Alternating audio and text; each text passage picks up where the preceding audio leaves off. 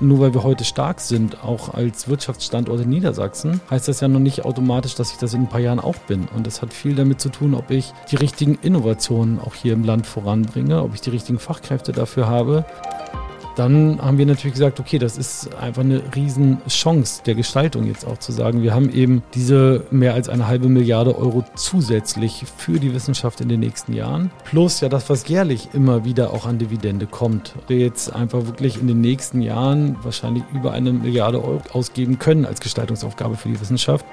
Zukunft passiert einfach. Jetzt ist ja unsere Frage, wie gehen wir damit um? Also stecke ich irgendwie den Kopf in den Sand und sage, das wird schon irgendwie vorübergehen und geht schon wieder weg. Ich glaube, das stimmt nicht. Jetzt könnte ich irgendwie sagen, naja, das wird sich schon alles irgendwie fügen. Ich glaube, das ist kein gesunder Umgang mit Veränderung, sondern zu sagen, ich will es gestalten. Und zwar so, wie wir es am Ende für die Beschäftigten im Land, damit wir eben Arbeitsplätze sichern, damit wir Wohlstand sichern, damit auch Steuereinnahmen gesichert sind, weil die brauchen wir als öffentliche Hand, um unsere Aufgaben zu finanzieren. Wie können wir eigentlich dann auch mit dem, was Wissenschaft ausmacht, genau dafür sorgen, dass das, was was an Veränderung jetzt stattfindet, gerade auch in Niedersachsen vorangetrieben wird.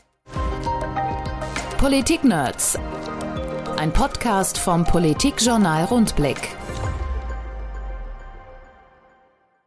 Hallo Niedersachsen, hier sind die Politik-Nerds. Mein Name ist Niklas Kleinwächter und bei mir zu Gast im Podcast-Studio vom Rundblick, dem Politikjournal für Niedersachsen, ist heute Falco Moors, Niedersachsens Minister für Wissenschaft und Kultur. Herzlich willkommen, Herr Moors, schön, dass Sie hier sind. Ja, wunderschön, danke für die Einladung.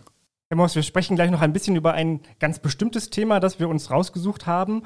Ähm, da haben wir dann noch ein bisschen mehr Zeit, aber davor wollen wir noch mal ein bisschen ausführlicher über Sie reden, denn ähm, ich denke, nicht nur für mich, sondern auch für einige Hörerinnen und Hörer sind Sie noch nicht so der, der super bekannte Player in der niedersächsischen Landespolitik. Sie sind jetzt neu in der Landesregierung, zwar bald schon ein Jahr, aber ein Jahr ist jetzt auch nicht so wahnsinnig viel, um äh, überall bekannt zu werden. Deshalb, ähm, deshalb reden wir über Sie. Und Sie sind ja nicht nur neu in der Landesregierung, sondern auch in der Landespolitik. Sie sind aus Berlin hierher gewechselt. Sie waren Bundestagsabgeordneter für die SPD.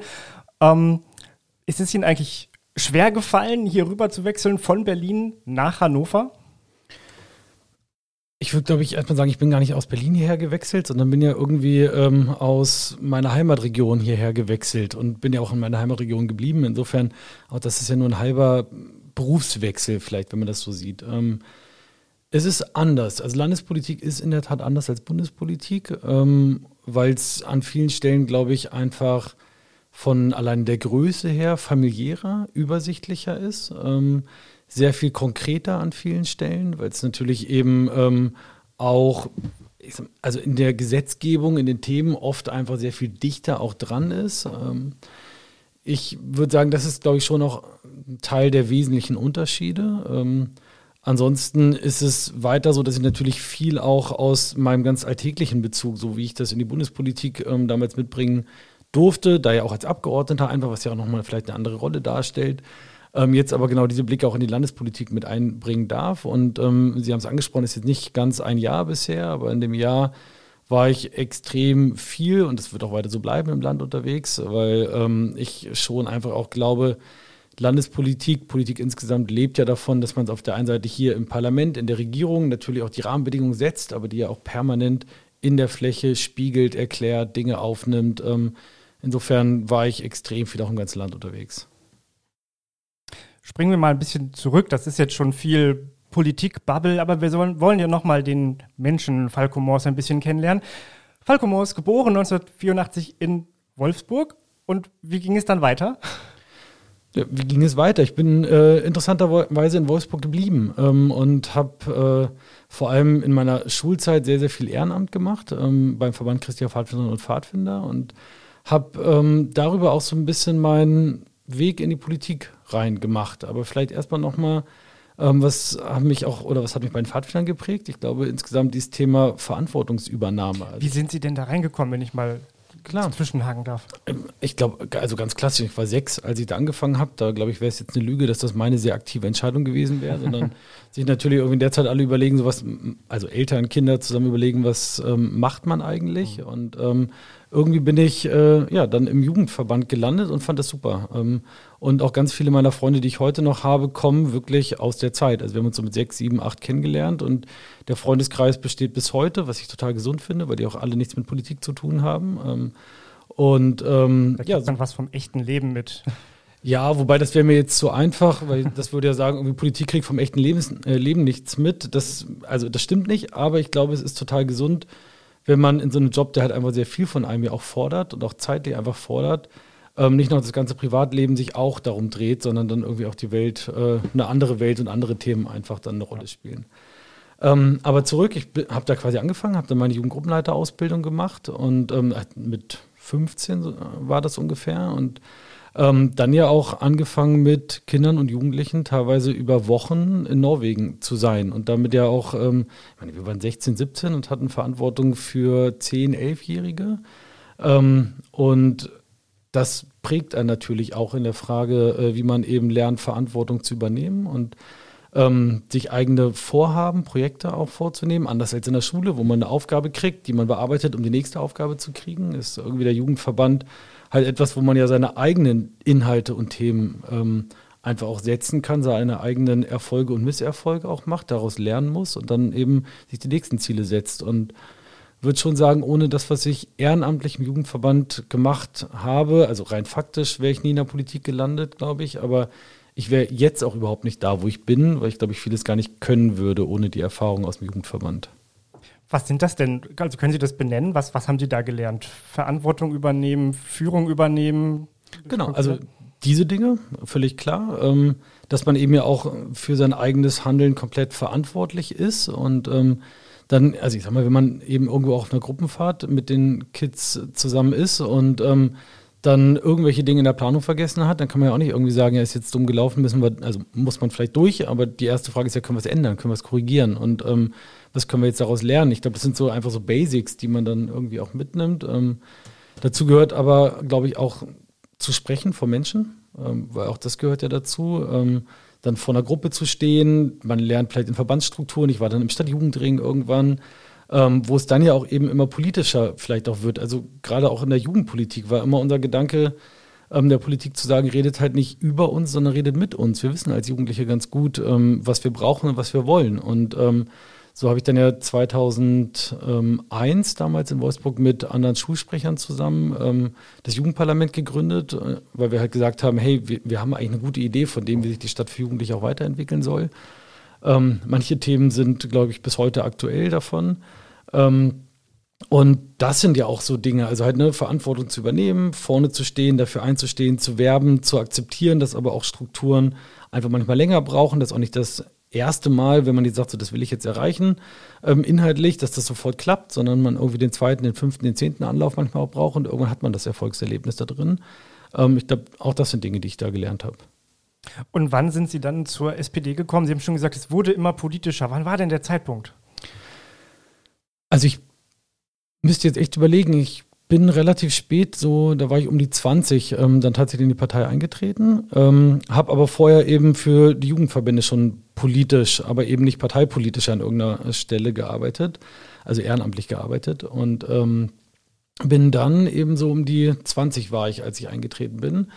Warum dann die SPD? Weil für mich immer das Kernversprechen ähm, der Sozialdemokratischen Partei ist, dass Herkunft nicht über Zukunft entscheidet, wenn man das mal so auf den Punkt bringt, sondern ähm, dass die, und ich zähle mich da jetzt erstmal grundsätzlich mit zu, beide Eltern von mir waren Akademiker, ähm, damit glaube ich eher auch mit guten Startvoraussetzungen so ins Leben geschickt worden sind. Ähm, wir eine Verantwortung dafür haben, dass die, die mit weniger guten Startvoraussetzungen ähm, beginnen, aber trotzdem die gleichen Chancen bekommen. Was halt auch einfach nicht heißt, mach einfach, sondern ich muss mir natürlich überlegen, mit jemand schlechtere Voraussetzungen hat, braucht er mehr Unterstützung. Also es ist jetzt nicht so dieses Modell von ähm, jeder muss einfach irgendwie das Gleiche leisten können, sondern auch zu sagen, es hat nicht jeder die gleichen Voraussetzungen und dann gehört auch ein bisschen was dazu an Unterstützung und Rahmenbedingungen.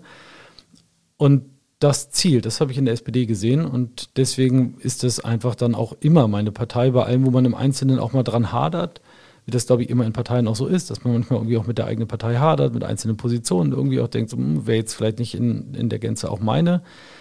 Aber so funktioniert Demokratie, dass ich dann ja auch in der Partei dafür werbe, wie meine Positionen, meine Sichtweisen darauf sind. Und auch da gilt halt nicht immer, hat man für seine Meinung die Mehrheit, aber auch das gehört ja in der Demokratie zum Glück dazu. Wie ging es dann bei Ihnen weiter? Was war denn zwischen, Sie sind zur Schule gegangen und waren bei den Pfadfindern und sind in den Bundestag eingezogen? Was lag dazwischen? Dazwischen lag, dass ich eine Ausbildung gemacht habe bei Volkswagen als Speditionskaufmann und ähm, studiert habe. Also ich habe ein duales Studium gemacht ähm, und habe, ähm, wie gesagt, auf der einen Seite meinen IHK-Abschluss gemacht, habe dann ähm, Diplomkaufmann ähm, Transport und Logistik studiert in Salzgitter in Kalbecht, also in der Ostfalia hier in Niedersachsen. Ähm, und war dann eben bis 2017 bei Volkswagen, habe unterschiedliche Dinge dort machen dürfen, war am Anfang mal persönlicher Referent, würde man jetzt sagen, also Assistent in der äh, VW-Sprache sozusagen. Ähm, habe da viel auch in der Frage von Führung lernen dürfen, weil man natürlich dann dicht ähm, genau an so Führungskräften dran ist, an strategischen Entscheidungen, am strategischen Blick. Ähm, habe dann Projekte selber leiten dürfen und die letzten Jahre habe ich einen Teil der Produktion geleitet, also hatte da ähm, eben Mitarbeiterinnen und Mitarbeiter, die über drei Schichten Autos gebaut haben, Turan und Tiguan in Wolfsburg, war Fertigungskoordinator da.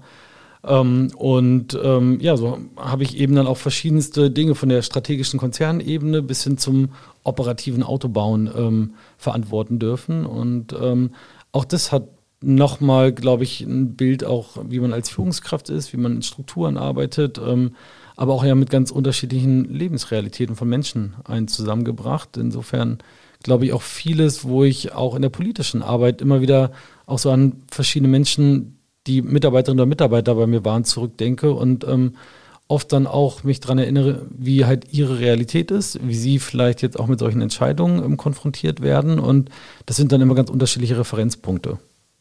Und dann sind Sie in den Bundestag eingezogen. Was haben Sie denn da gemacht? Hat sich da Ihr berufliches Tätigkeitsfeld vorher wiedergespiegelt in Ihrer Abgeordnetenbeschäftigung, Tätigkeit? Also erstmal habe ich damit ja quasi mein Hobby zum ähm, Beruf gemacht. Ich war und bin ja immer noch ähm, Kommunalpolitiker, was Ehrenamt ist. Ähm, bin äh, Ratsherr in Wolfsburg, ähm, vorher gewesen und immer noch. Ähm, das ist natürlich erstmal eine Umstellung, wenn man dann irgendwie aus so einem Unternehmen heraus äh, dann eben auch politisch plötzlich Vollzeitpolitiker ist, weil sich damit ja auch eine Rolle, eine Wahrnehmbarkeit irgendwie verändert. Ähm, ich habe da ja vor allem zwei Themen gemacht, ähm, zwei Themenkomplexe. Das eine ist Wirtschaftspolitik und das zweite ist Digitalpolitik. Und daraus ergibt sich, glaube ich, schon, dass ich eine ganze Menge eigentlich mitnehmen konnte, weil ich ähm, im Bereich der Wirtschaft hatte ich ganz unterschiedliche Themenfelder, für die ich dann auch verantwortlich war, aber unter anderem eben auch Industriepolitik und auch Transformation, also Veränderung in der Industrie, wo man, glaube ich, sagen kann, Deutschland ist an vielen Stellen ein Industrieland. Das macht uns auch so stark. Das hat eine ganze Menge an Wohlstand unserem Land gebracht, sorgt für Arbeitsplätze und gleichzeitig ist, glaube ich, klar, dass Industrie in einigen Jahren anders aussieht. Und meine Grundüberzeugung ist halt immer, Zukunft kommt halt sowieso und es ist eher die Frage, wie wir sie gestalten und ähm, nicht einfach passieren lassen.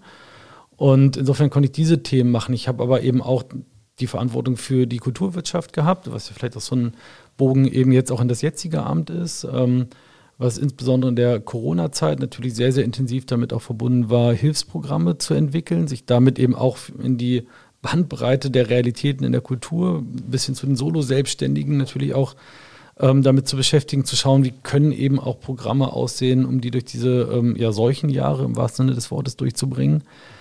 Ähm, und habe aber auch die ganze Schnittstelle hin, und das ist ja ein anderer Anknüpfungspunkt wieder, auch die Schnittstelle von Existenzgründern, Digitalisierung von Unternehmen, also alles, was auch so in Richtung Innovation dann eben auch ging machen dürfen, war in der Enquete-Kommission Künstliche Intelligenz. Und so gibt es da eben auch eine ganze Reihe an Anknüpfungspunkten, die jetzt heute auch wieder in den Forschungsbereich eben ähm, reingreifen. Und ähm, ja, habe das sozusagen zweimal, also zwei Wahlperioden, wobei die zweite ja eben nicht mehr komplett dann im Bundestag machen dürfen. Und ähm, ansonsten macht man ja irgendwie alles, was im Wahlkreis auch relevant ist und bringt das mit. Das ist ja irgendwie so, dass man in Berlin zwar Fachpolitiker ist, aber vor Ort ja der Generalist. Mhm.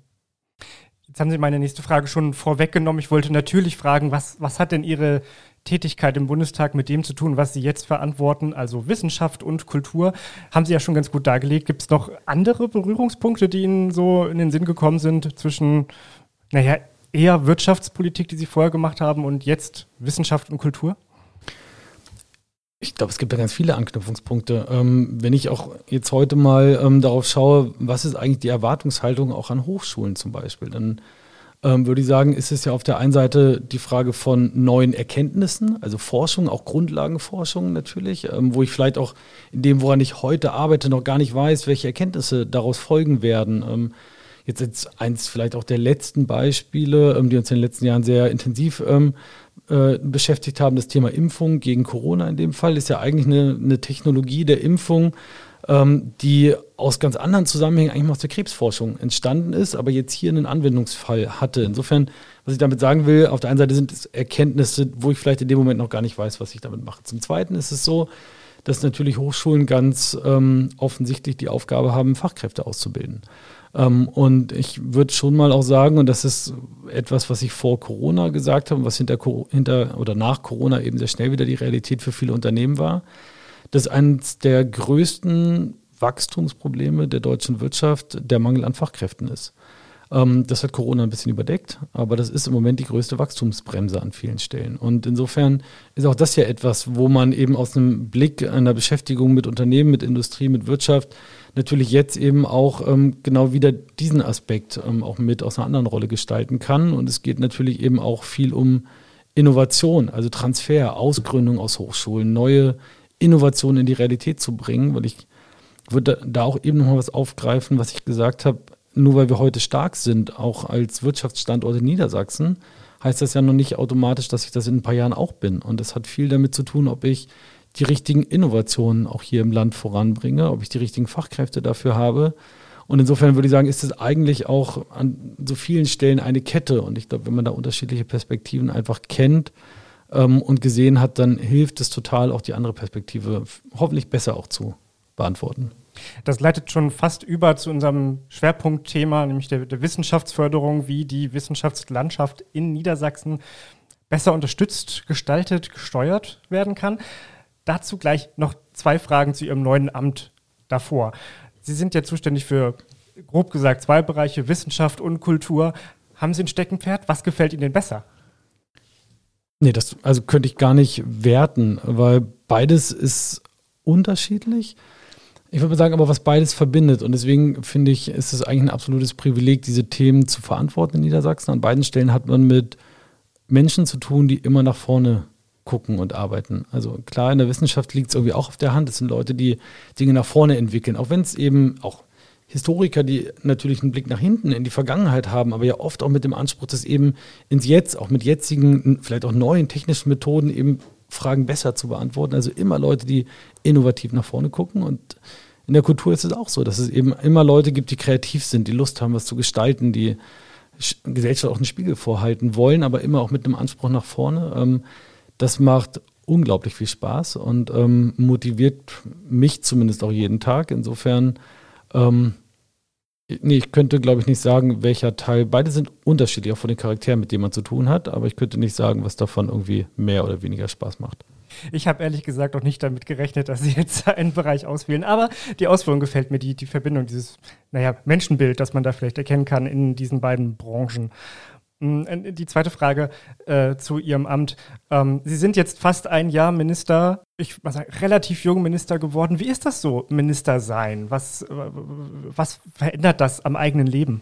Also erstmal finde ich, vielleicht noch vorweggeschickt, Alter war für mich nie ein Qualitätskriterium. Und zwar weder im Positiven noch im Negativen. Ähm, weil ich glaube, man, also wenn ich es jetzt mal flapsig sagen kann, ich finde, man kann mit 30 ein Idiot sein und mit 60 auch. Und ähm, man kann halt auch in allen Altersgruppen gut sein, hoffentlich. Und ähm, für mich ist immer wichtig, ich glaube, die Vielzahl an Perspektiven macht es am Ende gut. Und da glaube ich auch, dass ein Kabinett davon total profitiert, ähm, dass wir, ja der zweitjüngste, wenn ich glaube ich nichts übersehen habe, mhm.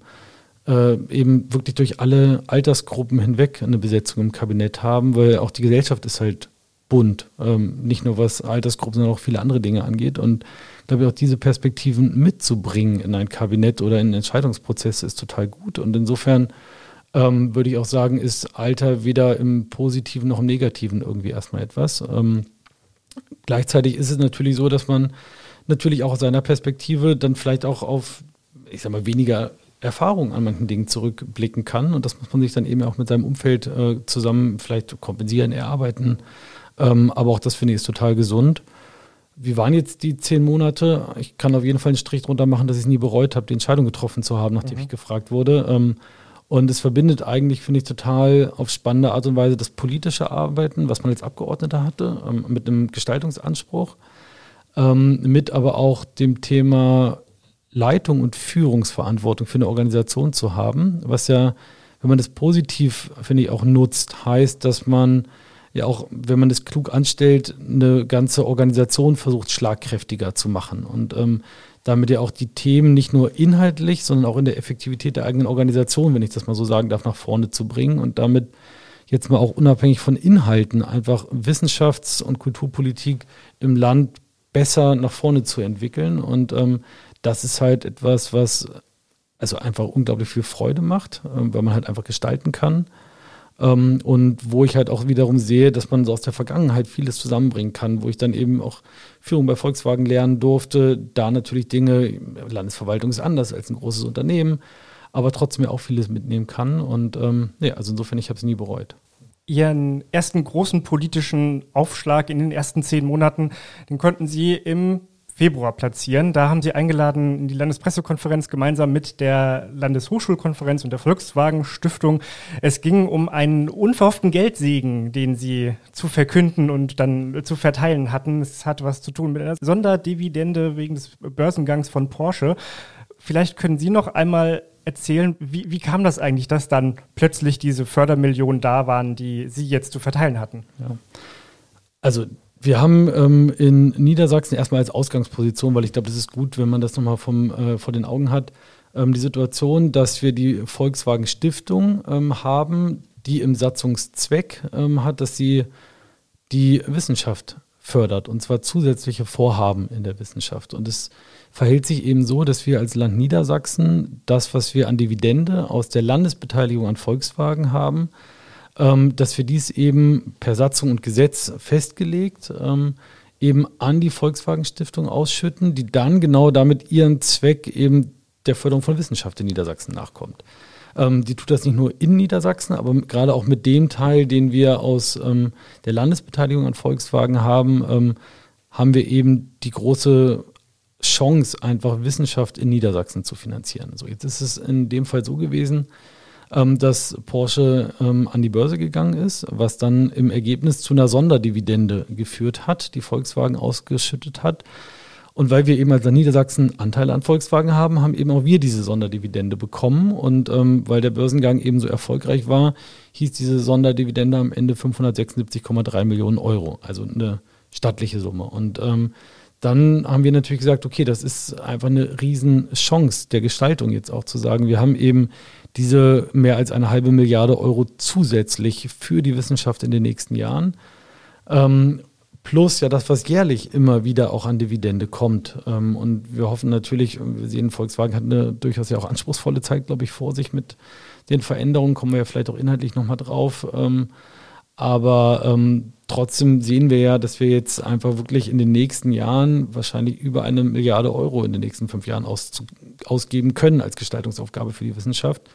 Und haben dann gesagt, naja, man kann auch viel Geld eben, ich würde mal sagen, viel falsch ausgeben. Und deswegen haben wir eben gesagt, nee, wir wollen jetzt nicht einfach da reinstolpern und ähm, einfach mehr Geld übers Land und die Wissenschaft da äh, verteilen, sondern uns sehr genau überlegen, auf welche Art und Weise, also inhaltlicher Natur wollen wir das eigentlich machen. Und so haben wir das entwickelt, was eben unsere Zukunft Niedersachsen, also die Zukunftsagenda sozusagen für uns ist. Und da hatte ich dann eben die Chance, das mit der Landeshochschulkonferenz, also mit der Vorsitzenden Frau Professorin Menzel-Riedel, die ja in Osnabrück die Präsidentin ist, ähm, und dem Generalsekretär der Volkswagen Stiftung gemeinsam vorzustellen. Und das war die Landespressekonferenz, die Sie eben meinten. Genau, damals mit Georg Schütte und Susanne Menzel-Riedel, Professor Susanne Menzel-Riedel von der Landeshochschulkonferenz beziehungsweise Georg Schütte von der Volkswagen Stiftung.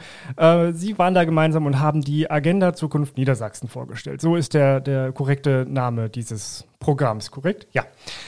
Ähm, was, was verbirgt sich dahinter? Also ich habe nochmal nachgeschaut. Es gibt so drei Buzzwords, sage ich mal, die da die große Überschrift sind. Und ähm, ich fände es gut, wenn wir jetzt heute das nochmal so ein bisschen auf aufdröseln. Also das war Transformation, Digitalität und Spitzenforschung. Das sind die drei Felder, über die wir jetzt reden. Und wenn wir das richtig abgesprochen haben im Vorfeld, dann äh, können Sie mir jetzt zu jedem dieser Felder mal so ein bisschen nacheinander erzählen, was, was passiert denn da jetzt? Also wofür werden die Gelder wirklich eingesetzt? Und am Anfang war das ja ziemlich abstrakt für alle, die da dieser Pressekonferenz saßen und dann diese Worte hören und dann denken, was ist das denn? Also fangen wir an. Was ist denn Transformation, was verbirgt sich dahinter? Was wollen Sie da jetzt in der Wissenschaftsförderung voranbringen? Ja.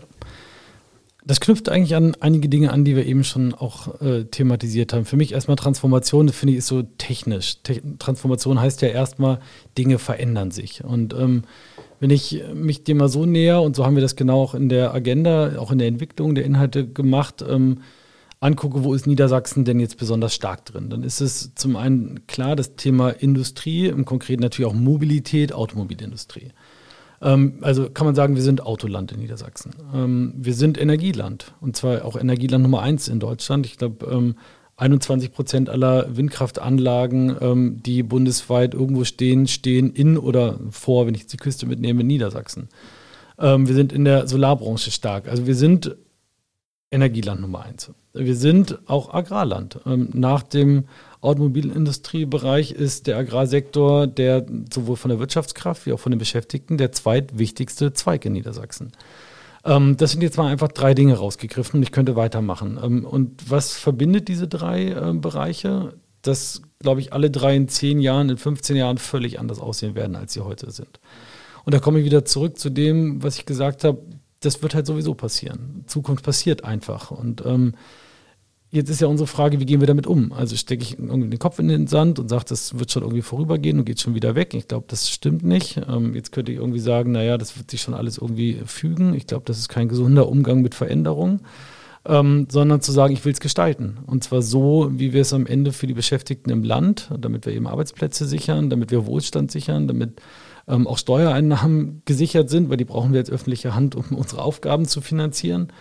Ähm, wie können wir eigentlich dann auch mit dem, was Wissenschaft ausmacht, genau dafür sorgen, dass das, was an Veränderung jetzt stattfindet, gerade auch in Niedersachsen vorangetrieben wird. Und ähm, dazu kommen medizinische Fragen. Und also man könnte das durchgehen. So, jetzt würde ich vielleicht mal ein bisschen konkreter werden, ja, weil auch gerne. das ist ja noch immer irgendwie abstrakt. ich greife einfach mal ähm, jetzt vielleicht mal, fangen wir mit dem Energiethema an.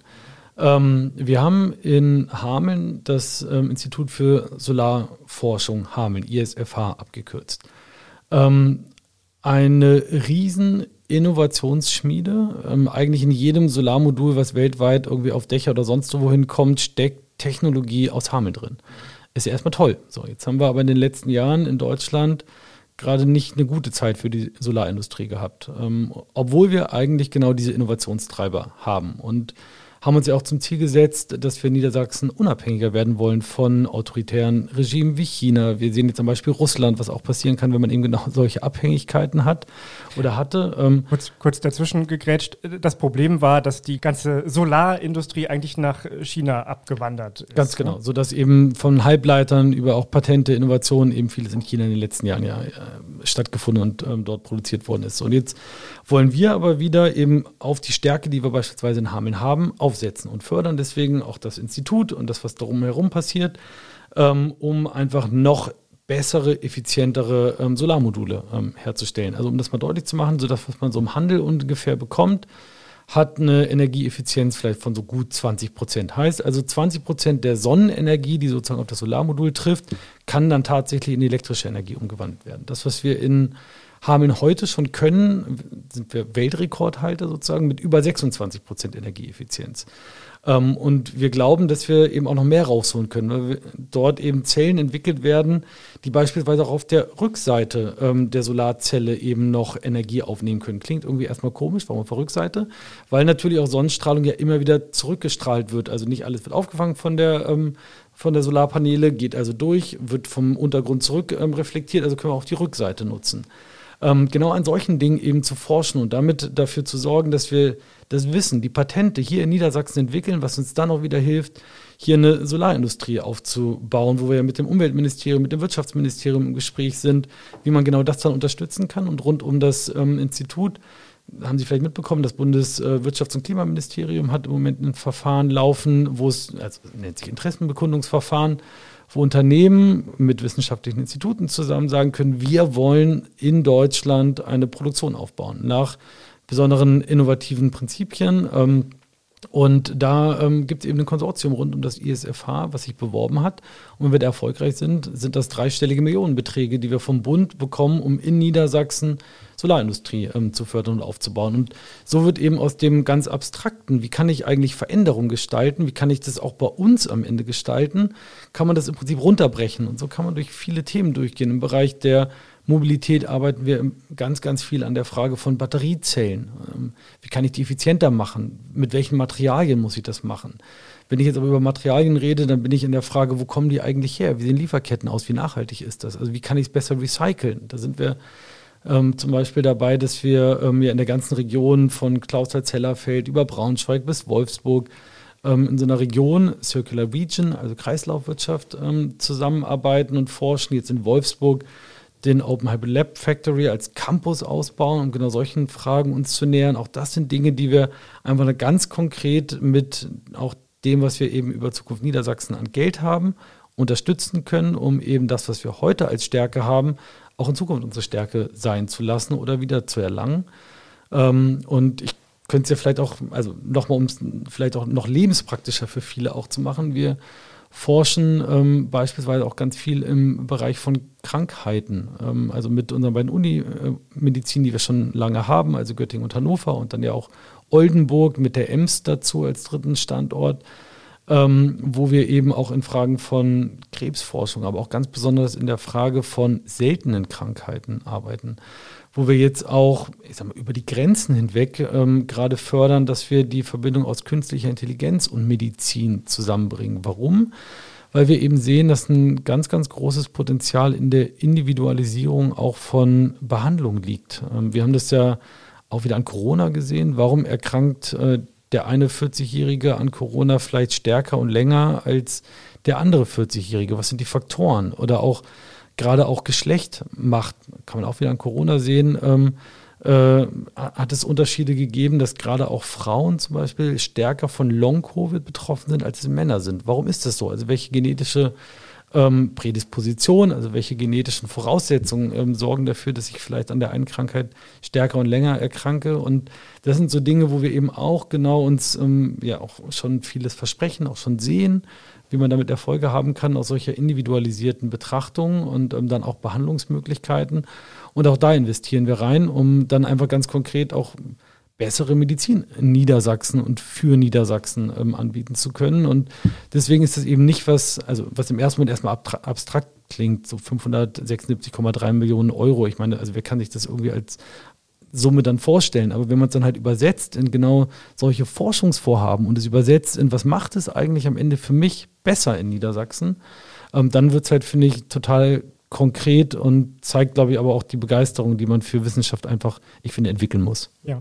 Fällt denn dieser Bereich, den Sie jetzt gerade skizziert haben, also die, die äh, Gesundheitsforschung, noch mit in den Bereich Transformation oder ist das jetzt schon Digitalität? Sind wir schon in den nächsten Themenbereich reingesprungen? Ja, also wahrscheinlich sowohl als auch, ähm, weil ich glaube auch, dass an vielen Stellen Zukunftsfragen jetzt nicht irgendwie in Silos oder so beantwortet werden können, wo man sagt, na, ist das jetzt das eine oder das andere? Wir haben natürlich in den Forschungen, also in den Förderlinien haben wir eben auch genau ja diese Kategorien geschaffen. Aber ähm, um nochmal zu der Ursprungsfrage zurückzukommen, doch das fällt auch in den Bereich Transformation, Veränderung, weil sich ja auch eben Lebenswissenschaften, also das, was hinter Gesundheit steht, verändert. Und ähm, ich würde vielleicht noch einen letzten Punkt auch aus dem Bereich Veränderung nochmal mitbringen, weil wir oft über so technische Dinge reden. Ähm, und wir haben jetzt gerade eine Förderung laufen ähm, im Bereich von Bildungsforschung, weil wir sagen, Veränderung macht ja nicht nur was Technisches, ich muss ja nicht nur Technik verändern, sondern ich verändere ja auch auch Lernrealitäten. Also was brauche ich eigentlich in Schule und in Hochschulen? Wie muss ich vielleicht auch Kompetenzentwicklung anders aufstellen. Und ähm, deswegen sind wir jetzt im Moment dabei, auch im Bereich von Bildungsforschung uns nochmal anzugucken, was macht da eigentlich Transformation oder andersrum, wie muss ich eigentlich Bildung ähm, und damit ja auch die Ausbildung von Lehrkräften, die wieder bei uns an den Hochschulen ja stattfindet, anders und besser machen, um auch junge Menschen besser darauf vorzubereiten, was jetzt technisch, aber auch gesellschaftlich ähm, auf den, in den nächsten Jahren auf uns zukommt. Und insofern ist auch das ganze Thema Transformation bei weitem nicht nur eine technische Fragestellung, was verändert sich, sondern eben auch eine soziale, eine gesellschaftliche, eine Bildungsfrage. Und ähm, auch das ist etwas, was wir in dem Bereich Transformation eben mitfinanzieren, mitfördern, um uns einfach besser aufzustellen. Haken dran an das sogenannte Entwicklungsfeld Transformation. Das nächste Digitalität. Was, also, grobe Idee hat da wieder jeder, aber was ist denn da konkret dahinter? Was für Beispiele haben Sie uns da jetzt mitgebracht? Ja. Erstmal, im ersten Moment klingt ja Digitalität irgendwie so sperrig, als ob man sich versprochen hätte und meint ja nicht eigentlich Digitalisierung. Digitalisierung so. Ja. Ähm, und ähm, wir haben auch darüber haben wir gesprochen damals und haben uns ganz bewusst für Digitalität entschieden. Und das ist vielleicht auch schon so die also führt in die Antwort nämlich rüber, weil wir gesagt haben, das hat verschiedene Facetten. Das erste ist ganz platt die Digitalisierung auch von Hochschulen, ähm, weil Lernen einfach, ich meine, irgendwie jetzt eine Binsenweisheit, aber eben nicht mehr analog stattfindet, sondern ähm, auch was Hardware, was Infrastruktur angeht, einfach digitaler wird. Aber auch ähm, was Forschung angeht, digitaler wird. Was meine ich damit? Ich hab, wir haben eben im Bereich der Medizin ja auch mal deutlich gemacht, dass ich eben nicht mehr in einzelnen Silos denken kann, dass ich aber auch Probleme, große Probleme, glaube ich, nicht isoliert in, sagen wir, einem einzelnen Labor oder in einer Hochschule ähm, äh, irgendwie beantworten kann. Gucken wir auch mal an so Fragen wie das Thema DNA-Sequenzierung, was stattgefunden hat in einem weltweiten Projekt. Warum? Weil man eben Daten miteinander geteilt hat, weil man eben Forschungskooperationen hatte, die digital zusammengewirkt haben.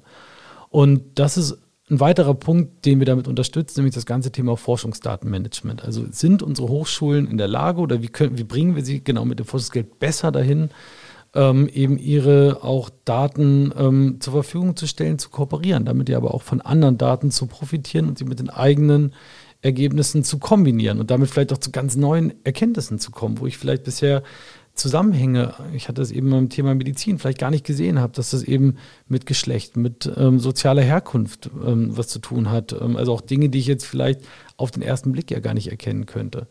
Ähm, also auch das ist etwas, wo wir eben im Bereich Forschungsdatenmanagement, wie wir das nennen, unsere Hochschulen unterstützen.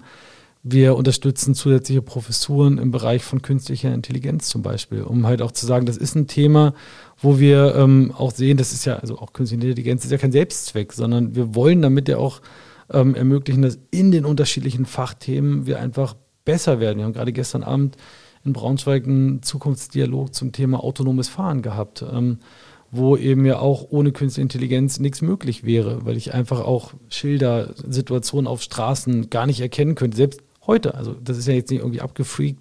In 30 Jahren fahren wir alle autonom, sondern auch heute mein Fahrassistent arbeitet mit künstlicher Intelligenz, wenn er eben äh, Verkehrsschilder erkennt und ähm, also weil es Bilderkennung dann eben auch ist und wenn er sich hoffentlich dann auch kontinuierlich verbessert, dann habe ich eben wirklich auch ähm, maschinelles Lernen und damit auch am Ende künstliche Intelligenz im System.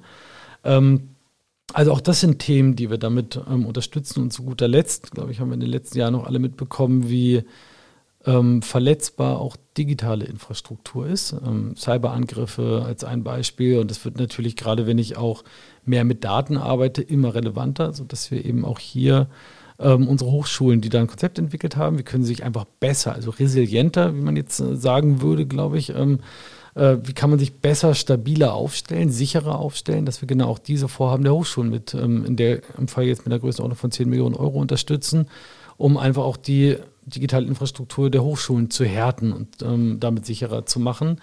Ähm, und am Ende ja auch für Studierende einen deutlichen Mehrwert darin zu haben, dass die Hochschulen digitaler geworden sind, dass wir aber auch, glaube ich, nach außen zeigen, dass wir ein moderner Studienstandort sind, was ja wiederum auch heißt, dass vielleicht die noch besseren Köpfe Lust haben, ähm, in Niedersachsen zu forschen, zu lehren, zu studieren ähm, und damit ja all die klugen Köpfe, die wir hier schon haben, eben super mit zu ergänzen. Und ähm, ja, das steckt sozusagen in dem zweiten ähm, Aspekt Digitalisierung und Digitalität eben auch mit drin.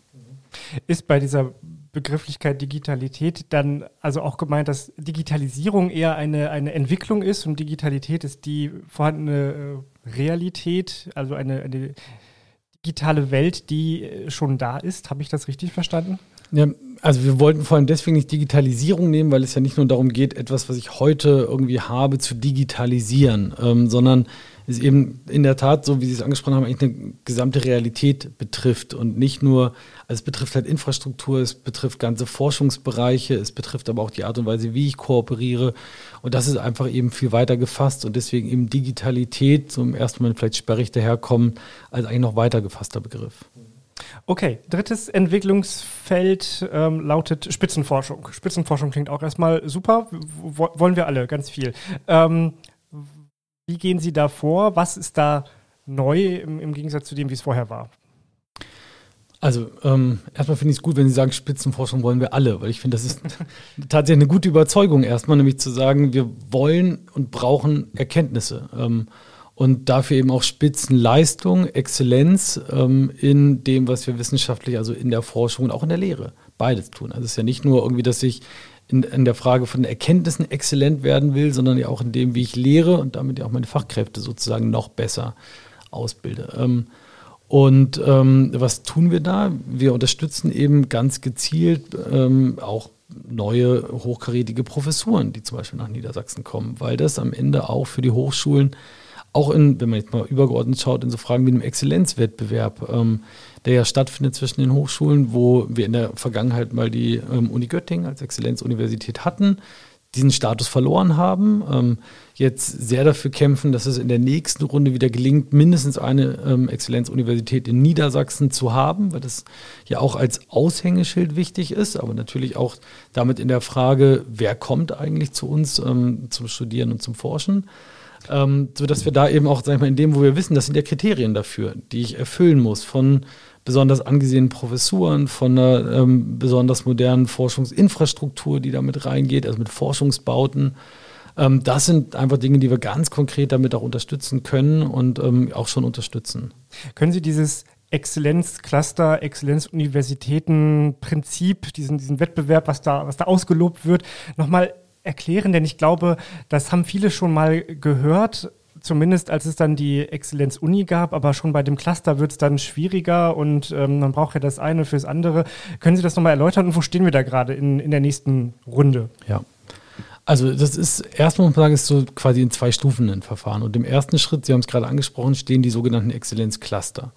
Das sind thematisch aufgestellte ähm, Bereiche. Ich nehme mal jetzt vielleicht einen, einen raus, wo wir auch ähm, in der Vergangenheit erfolgreich waren in Niedersachsen. Ähm, das ist zum Beispiel das Thema Hearing for All heißt es. Und da geht es ähm, um das Thema von Hörforschung. Das ähm, bringt dann vor allem auch, und das ist das Spannende, ganz unterschiedliche Akteure zusammen, beispielsweise eben die Uni Oldenburg, die Medizinische Hochschule in Hannover, ähm, aber auch die Uni in Hannover, ähm, wo es zum Beispiel auch um Hörimplantate geht. Vielleicht haben einige schon das Thema Cochlea-Implantate, CI abgekürzt mal, ähm, mhm. gehört, wo ja wirklich auch Menschen, die ähm, taub geboren werden über ein Implantat, was eben ins Ohr eingesetzt wird, ähm, wieder in die Lage versetzt werden zu hören. Und ich war neulich im ähm, äh, Deutschen Hörzentrum hier äh, in Hannover, wo äh, sagen wir, bundesweit die meisten Cochlea-Implantate bisher implantiert worden sind. Ich glaube, es sind über 11.000 ähm, bisher gewesen. Und dahinter stehen ja vor allem Schicksale von Menschen, die so überhaupt Teilhabe wieder haben. Und ich habe ähm, das große Privileg gehabt, mit ähm, einem elfjährigen Jungen, Moritz hieß er, ähm, sprechen zu können, der tatsächlich vollständig taub auf beiden Ohren geboren wurde. Und ähm, er jetzt, also sehr früh wurde es erkannt. Ähm, das klingt jetzt irgendwie so banal, aber ähm, oft merkt man gerade auch Schwerhörigkeiten, Taubheit bei Kindern leider viel zu spät. Bei ihm ist das sehr früh erkannt worden. Ähm, er ist operiert worden, hat das Implantat bekommen und ähm, dann auch in der permanenten Betreuung und Begleitung und Unterstützung gewesen und der heute völlig frei jeder sprachlichen Einschränkung, also wir hören hat auch viel mit der Sprachentwicklung natürlich wieder zu tun, ähm, sich in einem ganz normalen Vokabular, in der völlig normalen Aussprache mit mir unterhalten kann. Und das klingt jetzt auch wieder irgendwie so banal, aber dahinter steht in dem Fall jetzt ein Elfjähriger, der vielleicht ohne solche Innovationen ähm, einen Job hätte machen müssen, wo eben Kommunikation, vielleicht auch höhere Bildung und Ausbildung keine Rolle gespielt hätte. Das hat er jetzt selber in der Hand, ob er, also welchen Weg er einschlagen möchte. Und ähm, das, warum erwähne ich das? Weil das nämlich genau eines unserer Exzellenzcluster ist, das Thema Hearing for All, wo wir eben in dem Bereich der Hörforschung so exzellent, also eben überragend, auch im Vergleich zu dem, was an anderen Stellen eben in, in Deutschland, Europa und weltweit passiert, hier eine einfach ein absolutes Aushängeschild haben. Und ähm, das ist sozusagen die erste Stufe, dass genau solche Themen und Forschungsgebiete ausgezeichnet werden als Exzellenzcluster. Das können Hochschulen eben auch zusammen machen, so wie ich das ja eben gerade auch schon an dem Beispiel beschrieben habe. Und das kommt auch immer mehr, dass man nicht in der einzelnen Hochschule alleine denkt, sondern übergreifend. Und da ist es so, dass jetzt gerade auch die Hochschulen ähm, sich beworben haben für neue Themenbereiche, die bisher noch nicht ausgezeichnet waren und jetzt im nächsten Schritt ähm, sich entscheiden, ob sie, und beim Thema Hörforschung wird es eben auch so sein, dass man sich auch für die nächste Runde wieder bewirbt. Wenn man erfolgreich ist, dann hat man auf der einen Seite natürlich dieses Label, aber hat natürlich auch die entsprechende Unterstützung ähm, dann dafür. Und es ist so, dass ich als ähm, Hochschule eben zwei Exzellenzcluster brauche oder an drei beteiligt sein muss um dann als Universität ähm, am Ende in der nächsten Stufe, nämlich als Exzellenzuniversität erfolgreich zu sein, wo es dann nicht nur um ein einzelnes Themengebiet geht, sondern bin ich in der Sa Gesamtheit als Universität eigentlich so exzellent in meiner Leistung, wie ich auch lehre, wie ich auch eine Vision nach vorne habe. Es wird also nicht nur das, wie bin ich gerade, sondern wie ist eigentlich auch mein Entwicklungsprozess. Auch da spielt übrigens eine gute Durchmischung ähm, altersmäßig von Forschenden eine Rolle, damit ich ja auch nicht nur sage, ich war vielleicht mal gut, sondern ich habe eben auch eine Chance über eine Altersdurchmischung von Forschenden auch diese Exzellenz nach vorne wieder ähm, zu entwickeln und aufrechtzuerhalten. Ähm, das ist sozusagen dann in der nächsten Rolle. Und da wissen wir ja eben auch an vielen Stellen, auf welche Fragen es ankommt und das eben auch von vornherein finanziell mit auch zu unterstützen, um da einfach erfolgreich zu sein in diesem bundesweiten Wettbewerb. Da hängen ja auch wieder Fördergelder mit zusammen, ähm, aber natürlich auch Prestige und damit ja auch Sichtbarkeit eines Wissenschaftsstandortes Niedersachsen, damit wir eben hier beim nächsten Mal wieder erfolgreich sind, ist ein Wettbewerb. Ähm, da weiß man vorher nicht, wie es hinterher ausgeht. Aber man kann natürlich, ich sag mal, trainieren und sich darauf vorbereiten und das tun wir gerade wenn wir über Spitzenforschung reden, geht es ja auch immer darum, dass man eine Auswahl treffen muss. Man fördert nicht, nicht die Breite, nicht mit der Gießkanne, sondern sagt, da haben wir jetzt, äh, wie Sie das eben beschrieben haben, zum Beispiel bei der Hörforschung, ähm, exzellente Forschung, die wir weiter unterstützen wollen. Wie, wie trifft denn so ein Ministerium da eine Auswahl, wo man jetzt sagt, da da gehen wir jetzt rein, da geben wir jetzt das Geld hin. Also wie, wie funktioniert da die Wissenschaftsförderung, die, die Auswahl dazu? Ja. Das passiert ja vor allem, und das, das wirkt nicht nach Nasenfaktor, sondern passiert eben nach ja auch wissenschaftlichen Kriterien. Und da haben wir zum Glück auch gute Partner in Niedersachsen. Ähm, wir haben auf der einen Seite die Volkswagen Stiftung, die ja eben nicht nur als Stiftung Geld verwaltet, sondern ganz, ganz viel Begutachtung macht. Also was steht dahinter, hinter dem Wort Begutachtung, dass ich eben tatsächlich mir mit absoluten Fachexperten genau angucke, ist eigentlich das, wofür dort Geld und Unterstützung beantragt wird, hat das eigentlich auch das Niveau, ist das wirklich mit einem Blick nach vorne so ausgestattet, dass es dann auch förderungswürdig ist. Also auch das ist immer ein Wettbewerb. Ähm, wir haben auf der anderen Seite die sogenannte wissenschaftliche Kommission in Niedersachsen, etwas, was es schon seit vielen Jahren ähm, in Niedersachsen gibt, wo uns viele andere Bundesländer auch, kann man sagen, darum beneiden, weil wir da ähm, einen Kreis von Wissenschaftlerinnen und Wissenschaftlern von außerhalb Niedersachsens gewinnen, kontinuierlich daran zu arbeiten, uns mit ihrer wissenschaftlichen Expertise zu unterstützen, in auch wieder Fragen von Begutachtung. Wir haben, arbeiten viel mit denen auch, wir haben eine sogenannte Potenzialanalyse mit denen für unseren Wissenschaftsstandort Niedersachsen gemacht, wo eben geschaut wurde, welchen, also welchen Stärken, aber vielleicht auch Handlungsfelder haben die einzelnen Hochschulen und wo können sie sich weiterentwickeln. Auch das wird etwas sein, was wir jetzt in Zukunft fördern werden.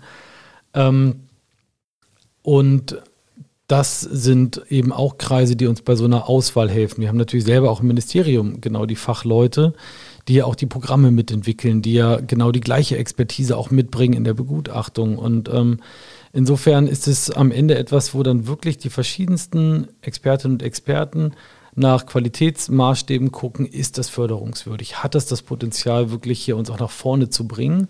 Oder ist das eigentlich nur etwas, was vielleicht auch schon fünf andere mal nachgedacht haben? Oder ist es vielleicht auch einfach noch nicht reif genug? Also ganz oft haben wir dann eben auch als Ergebnisse aus den Begutachtungen, wo man sagt, das, die Idee ist super und da ist schon sehr, sehr viel Gutes drin, aber an den Stellen, da reicht es vielleicht noch nicht. Und ähm, dann kann es ja eben auch in eine äh, weitere ähm, Nachbearbeitung gehen, um einfach nochmal in der, in der wissenschaftlichen Qualität nachzulegen. Und ähm, ja, so gehen wir da nach und nach vor und ähm, suchen dann auch und wählen sozusagen die wirklich guten Anträge, entweder weil sie als Initiative auf uns zugekommen sind, aus oder weil wir auch äh, so Förderlinien eben ausschreiben und dann gucken, wer bewirbt sich da drauf und ist da eigentlich die Qualität ausreichend. Mit diesen Fördermillionen, die da jetzt vorhanden sind, die auch in die Spitzenforschung gehen sollen, wird ja eigentlich so das, das Drumherum finanziert. Wir hatten vor ungefähr einem Jahr hier bei uns beim Rundblick zum Interview zu Gast äh, Georg Schütte von der Volkswagen Stiftung und den damaligen Präsidenten der Landeshochschulkonferenz, Professor Joachim Schachtner, der ja jetzt bei Ihnen im Haus ist, der Ihr Staatssekretär ist. Und die beiden haben uns damals erklärt, dass Niedersachsen wunderbares Potenzial hat, führend zu sein bei der Spitzenforschung. Aber ein Problem, ein großes Problem sei die ähm, die Bezahlung der Professoren, äh, also das Einstiegsgehalt für W3-Professuren sei zu niedrig, wurde damals gesagt. Im bundesweiten Ranking äh, bildet Niedersachsen da das Schlusslicht oder ist zumindest weit hinten. Ähm, damals der klare Appell, daran muss sich etwas ändern, damit Spitzenforschung in Niedersachsen wirklich besser wird. Hat sich denn da im vergangenen Jahr schon was getan? Haben Sie da Pläne? Wie sieht es da aus? Also wir, wir diskutieren jetzt in der Tat sehr, sehr intensiv, weil das, was Sie gerade beschrieben haben, betrifft, ähm, also wenn man jetzt mal vielleicht dort hinter guckt, W3, glaube ich, können viele auch gar nicht direkt was mit anfangen. Es gibt im Prinzip ähm, sogenannte W1, W2 und W3-Professuren. Kann man sich eigentlich vorstellen, W1 sind vor allem auch gerade Nachwuchskräfte, die am Anfang ihrer Karriere als ähm, Professorin, Professor stehen und dann sozusagen je nach auch dann Verantwortung, Expertise eben ähm, auch äh, weiter berufen werden können auf andere Professuren. Ähm, und ähm, es ist so, dass wir sowohl auch bei W1, also bei gerade den jungen Nachwuchskräften, als auch bei W3, also dann wirklich denen, die schon sehr, sehr profiliert auch sind, ähm, dass wir dort im bundesweiten Vergleich ähm, tatsächlich recht weit hinten stehen. Bei W2 ist vor einigen Jahren noch was, ist schon mal was passiert, sodass wir dann vergleichsweise ein bisschen besser, aber eben auch noch nicht ganz gut dastehen. Wir reden natürlich dann aber am Ende immer auch über sehr, sehr viel Geld, ähm, was wir dafür anfassen müssen. Und deswegen schauen wir gerade, ob wir das stufen können, dass wir, und das ist so ein bisschen unser Gedanke, vielleicht gerade auch mit den Nachwuchskräften beginnen, also gerade auch bei den sogenannten W1-Professuren, die vielleicht im allerersten Schritt nochmal erhöhen, um auch ein Zeichen zu setzen. Wir wollen eben gerade auch in den wissenschaftlichen Nachwuchs investieren. Wir wollen, dass auch gerade die, die noch ein großes Potenzial vor sich haben, nach Niedersachsen kommen. Deswegen sind wir am Schauen, ob das nicht der erste Schritt gerade sein kann, gerade bei den Nachwuchskräften besonders zu beginnen und dann ähm, schrittweise eben auch bei den anderen Besoldungen anzufassen. Ähm, das wird sich natürlich immer auch in dem Blick, was geht eigentlich finanziell natürlich widerspiegeln. Aber deswegen ist unser Gedanke, da jetzt schrittweise vorzugehen. Ähm, seit Ihrem Gespräch hat sich da tatsächlich noch nichts dran verändert von damals. Ähm, aber es ist etwas, was wir auf jeden Fall vorhaben, genau in dieser Stufigkeit. Wir behalten das weiter im Blick, wie es mit der Spitzenforschung in Niedersachsen weitergeht. Herr Moors, vielen Dank, dass Sie hier waren. Vielen Dank für das Gespräch. Ich sage auch Dankeschön. Politik Nerds. Mehr Infos unter rundblick-niedersachsen.de.